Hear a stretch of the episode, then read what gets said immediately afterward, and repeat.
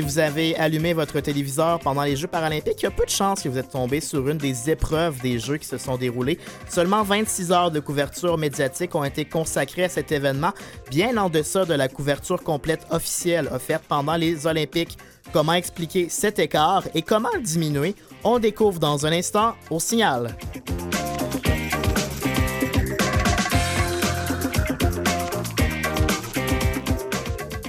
Ici Kevin Breton au micro en, ce vendredi 27 avril. Nous, on a parlé abondamment hein, des Jeux paralympiques ces dernières semaines. C'est un vrai plaisir pour moi.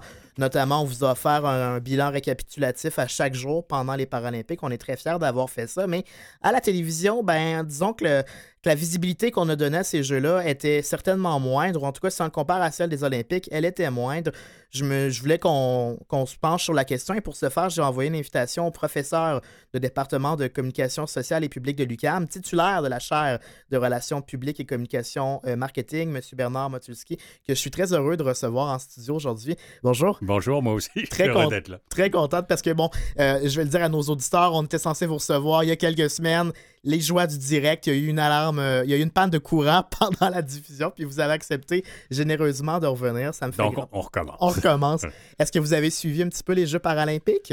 Un petit peu. Ben, je suis un peu comme tout le monde, euh, qui n'est pas vraiment un amateur. Mm-hmm. Euh, je les ai attrapés de temps en temps en pitonnant. Ici et là. Mais c'est vrai que ça n'avait rien à voir avec mm-hmm. les autres Jeux olympiques qui, eux, étaient mur à mur du matin au soir. C'était une couverture. Pratiquement tout le temps. Il y mm-hmm. avait la programmation régulière était au fond complètement remplacée par les Jeux olympiques, alors que les Jeux paralympiques, il y a eu quelques émissions, il y a eu quelques mhm. compétitions qui ont été présentées, mais c'est tout. Mais même le match pour la médaille d'or pour le hockey qui a posé le Canada aux États-Unis, c'était pas à Radio-Canada.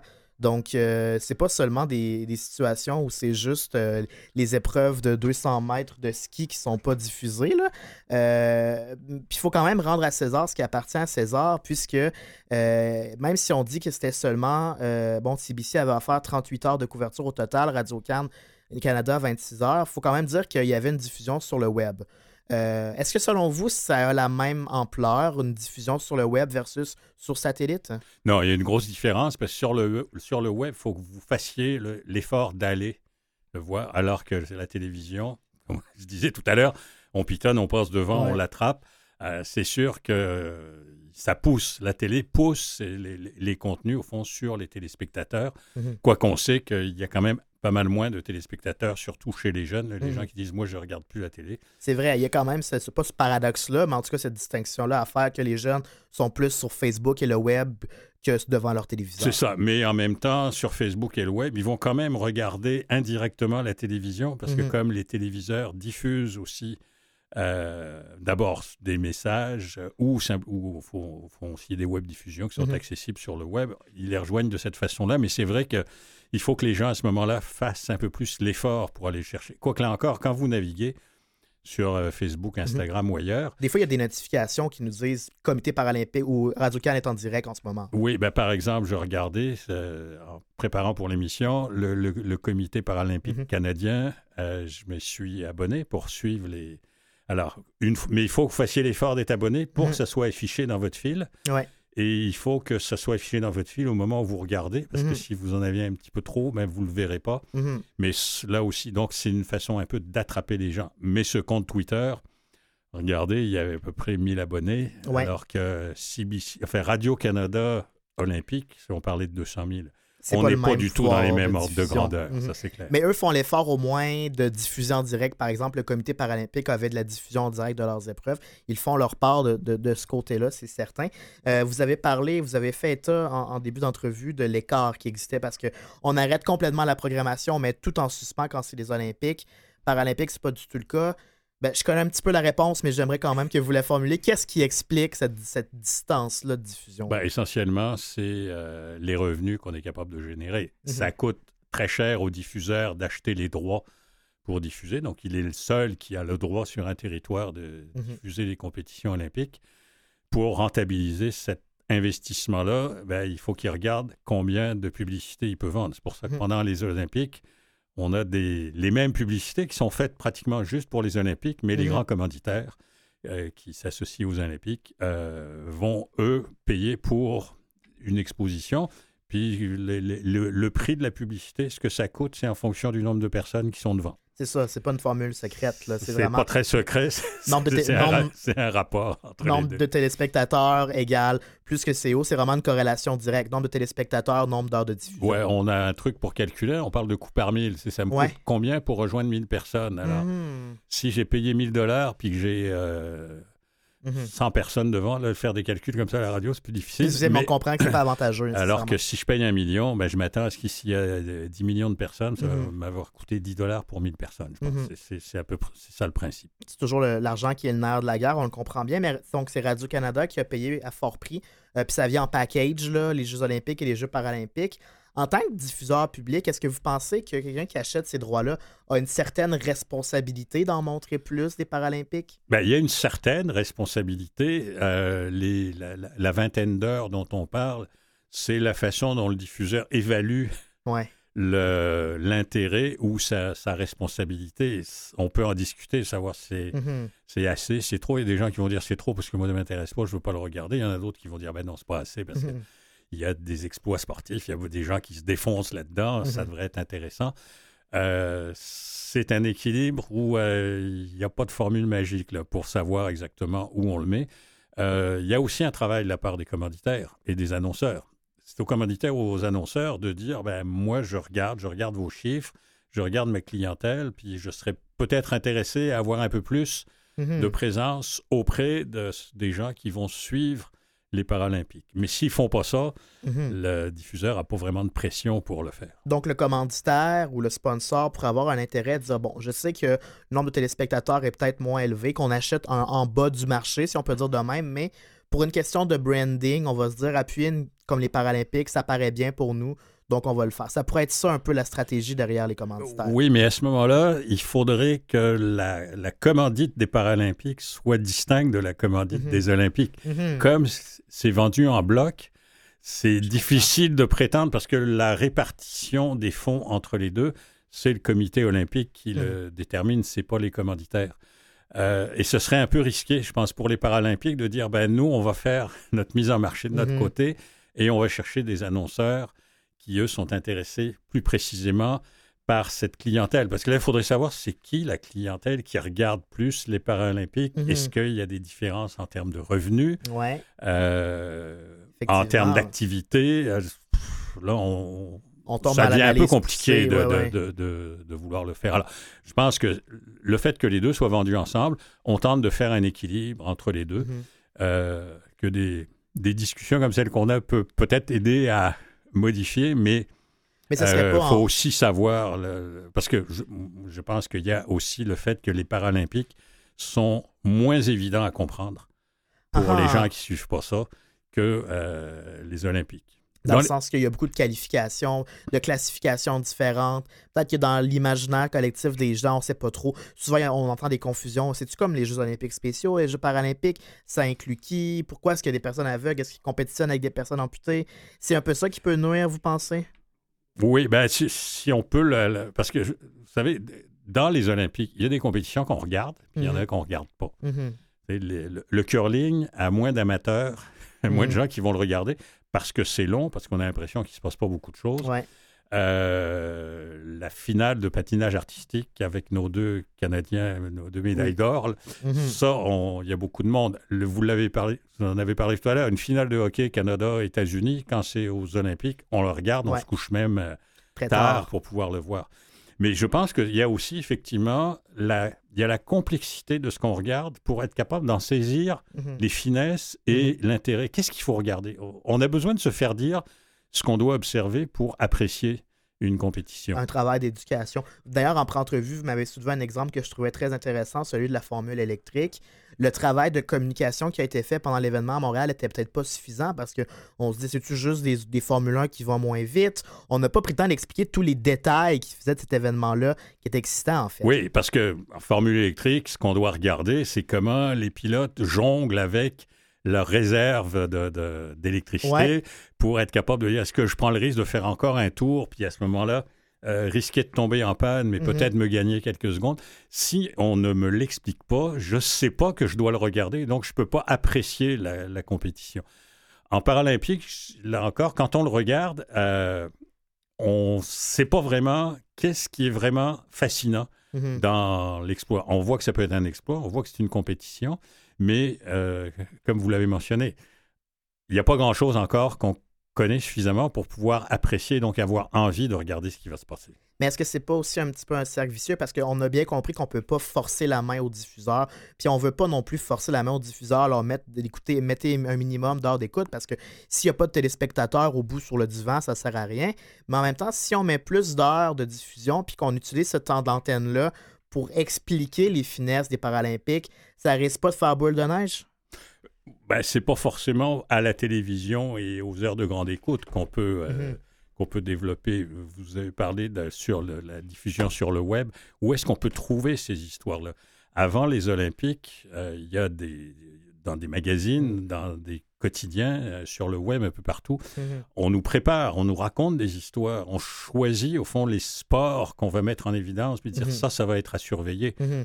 Ça, c'est du travail aussi qui prend de l'énergie, qui prend, qui De prend du temps, qui prend de l'argent. Euh, et c'est là où on peut travailler. Au fond, c'est on laboure avant d'aller récolter, avant l'événement. Ouais. On essaye de voir ce sur quoi on doit miser. On, l- on a- on l'a eu dans certains cas. On a eu des athlètes qui nous ont été présentés, des espoirs de médailles. Ouais. Mais c'est sans doute là où il y a du travail. Il y a encore de l'espace pour en faire plus. Vous nous emmenez euh, merveilleusement bien en transition sur le deuxième bloc de l'émission qui sont les solutions ou les pistes de solutions à mettre en place, c'est-à-dire un travail en amont pour faire connaître euh, les différentes disciplines, mais aussi quel type de message qu'on veut véhiculer avant les Paralympiques. Euh, on va pouvoir en discuter un petit peu plus ensemble après ce petit pont musical dans un instant, toujours avec M. Bernard euh, Motulski.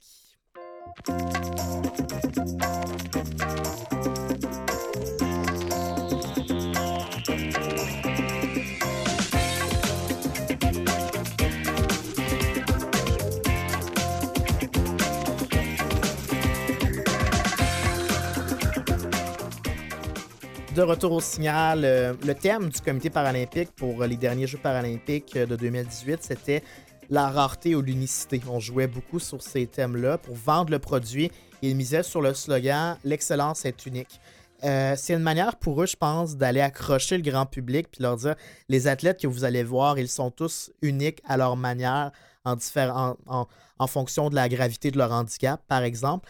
Euh, selon vous, est-ce que c'est une bonne accroche pour, accrocher, pour aller chercher un plus grand public de miser sur l'unicité ou la rareté des athlètes? Ben, je pense que oui, parce que ce qu'on veut regarder, ce qu'on veut voir, c'est ce qui est rare. Mhm. Hein, ce qui est quotidien, ce qu'on voit au coin de la rue, ce qu'on Mhm. voit chez nous, ça ne nous intéresse pas. Donc, quand on ouvre notre téléviseur ou qu'on va sur le web, on veut voir quelque chose d'un peu exceptionnel. Mhm. Euh, il y a pas, je pense qu'il n'y a pas d'autre chemin pour euh, être capable d'attirer l'attention.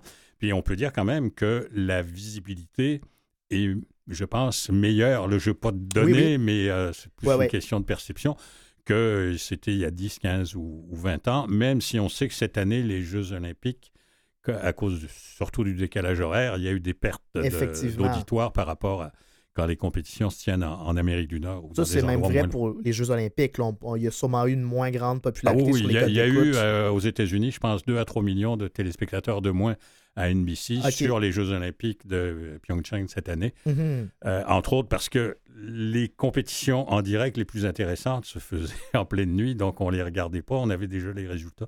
C'est Mhm. moins intéressant de, de- de- de le voir. Ouais. Donc, il y a, je pense qu'il y a, on, on sent qu'il y a un mouvement qui, dans lequel ça prend plus de place, mais euh, il y a encore de la place pour euh, continuer à gruger, euh, à de gruger de l'intérêt, à gruger des parts de marché, euh, à, à prendre sa place, mais de la même façon que même dans les Olympiques, les sports sont en compétition les uns avec les autres pour attirer l'attention. Mhm. Et chaque fédération va tenter aussi, va essayer de faire des efforts pour que Mhm. son sport soit mieux connu, plus Mhm. perçu, plus intéressant.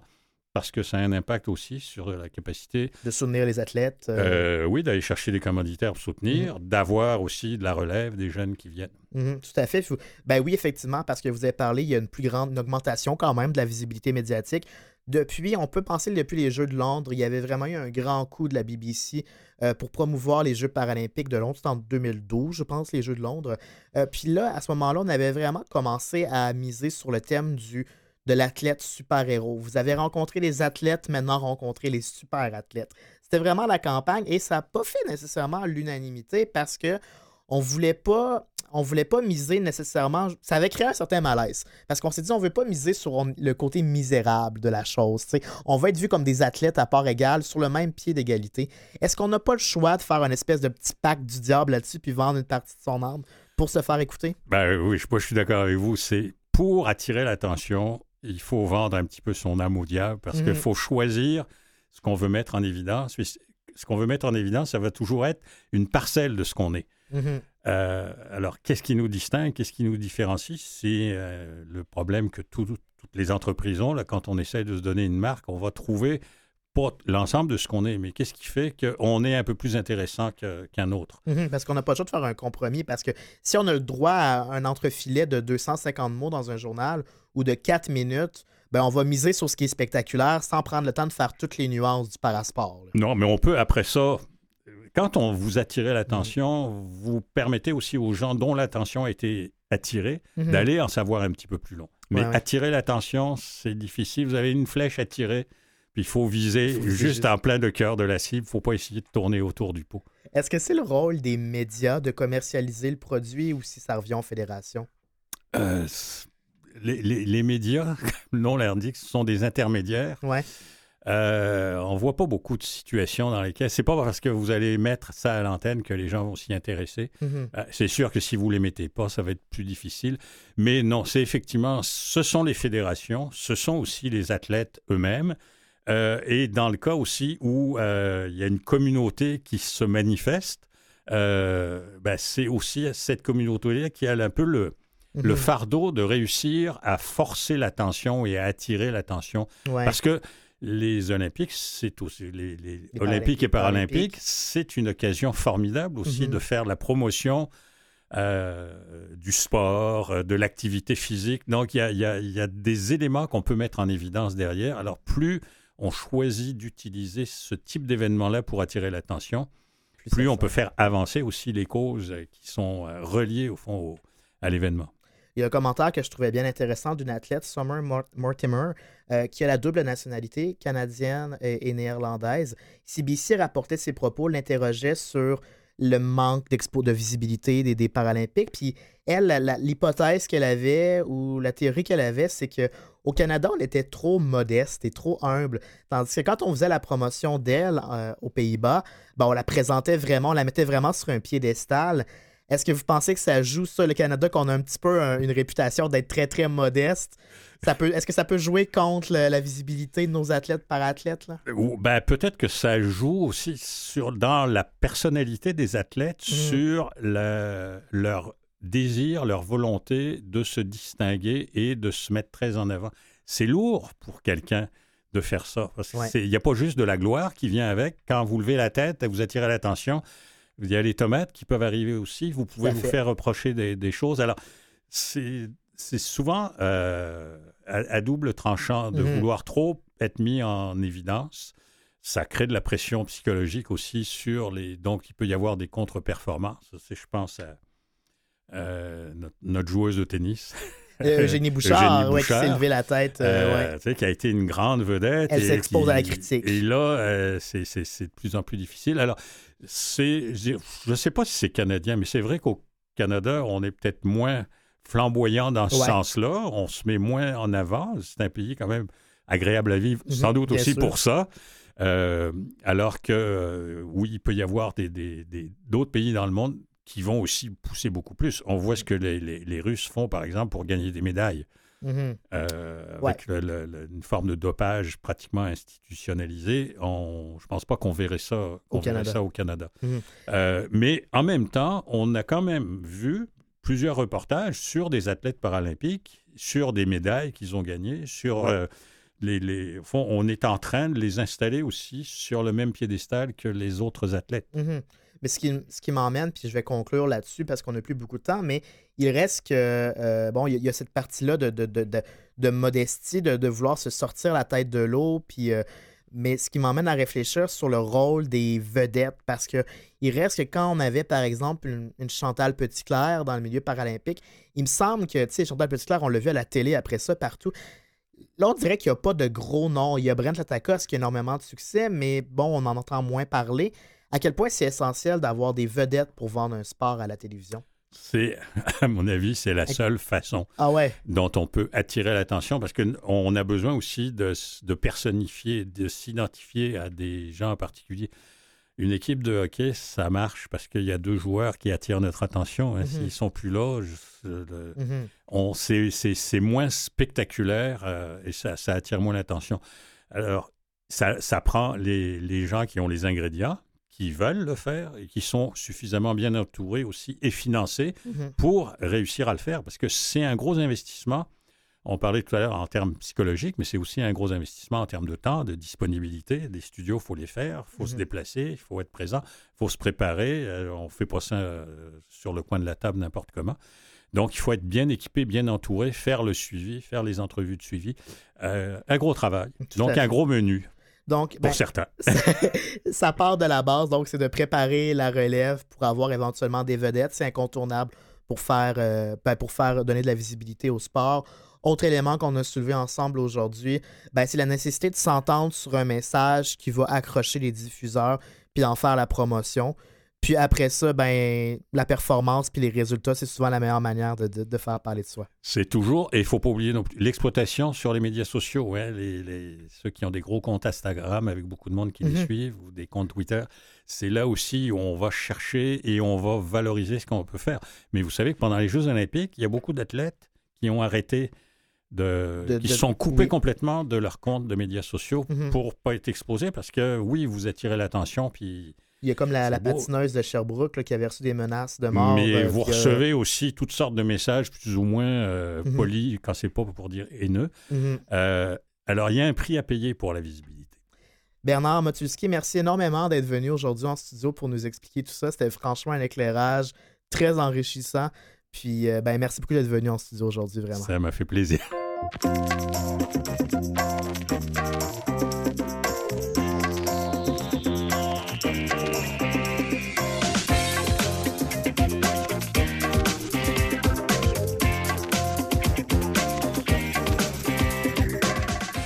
Encore une fois, un grand merci au professeur au département de communication sociale et publique de l'UQAM, Bernard Motulski, qui est également titulaire de la chaire de relations publiques et communication marketing. C'était vraiment un plaisir de m'entretenir avec lui.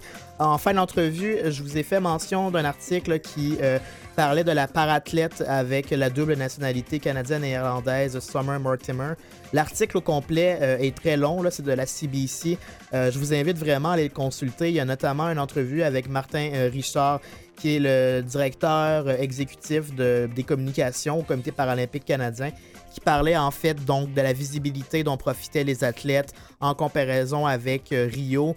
Euh, il nous parle notamment d'un sondage qu'ils ont fait où qui dit que 60% des Canadiens veulent écouter les Paralympiques, peu importe la plateforme, que c'est au-dessus de 10 millions de publics, mais que ben, le public suit pas quand vient le temps de, de vérifier les codes d'écoute ils se demandent pourquoi puis comment ils peuvent arriver à régler ce problème-là. Euh, c'est vraiment intéressant comme article, donc je vais demander à notre responsable des communications, Christiane Campagnard, de le mettre en complément de lecture sur notre site internet. Je termine avec quelques nouvelles euh, rapidement. Euh, ben, c'est le défi sportif qui se déroule et qui bat son plein en ce moment du côté d'Altergo. je vous invite à aller, prendre part au dernier événement qui se déroule en fin de semaine. Notamment, il y a l'Open international de Boccia qui se déroule samedi, ben, aujourd'hui, vendredi, mais également euh, dimanche. C'est également le moment de s'initier à différents euh, sports. Samedi, ben, il y aura notamment euh, des cours de paratir que vous allez pouvoir suivre, un cours d'initiation. Du côté des compétitions, ben, il y a des compétitions de natation, de parathlétisme et de paracyclisme qui vont avoir lieu samedi et dimanche. Également dimanche, compétition d'escrime en fauteuil roulant. Et moi, j'ai récemment, eu la chance d'essayer ce sport-là avec Camille Chai, qu'on a déjà reçu ici à l'émission, qui m'a donné quelques leçons. D'ailleurs, le reportage est disponible sur amitélé.ca si vous voulez voir comment je me débrouille au maniement du sabre contre la belle Camille. Dimanche, compétition internationale de boccia. Je l'ai dit, c'est important à mentionner. Euh, c'est une compétition toujours euh, internationale qui est toujours importante pour la suite des choses pour ces athlètes. Et samedi, des cours de gymnastique rythmique qui vont avoir lieu les compétitions le 28 avril, donc à suivre au défi sportif.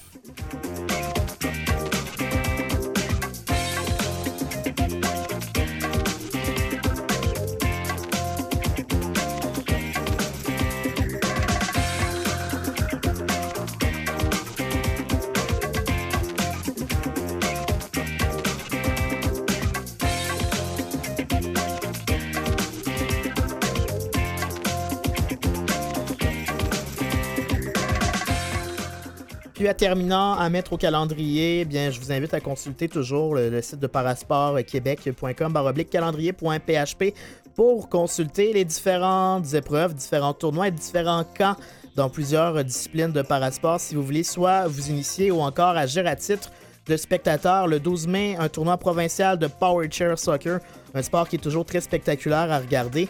Les 19 et 20 à l'IRDPQ à Québec, c'est le camp équipe du Québec pour la formation de rugby. La même journée, le 19, mais du côté de Longueuil, au centre sportif Édouard Montpetit, c'est le camp de Team Québec au Power Chair Soccer.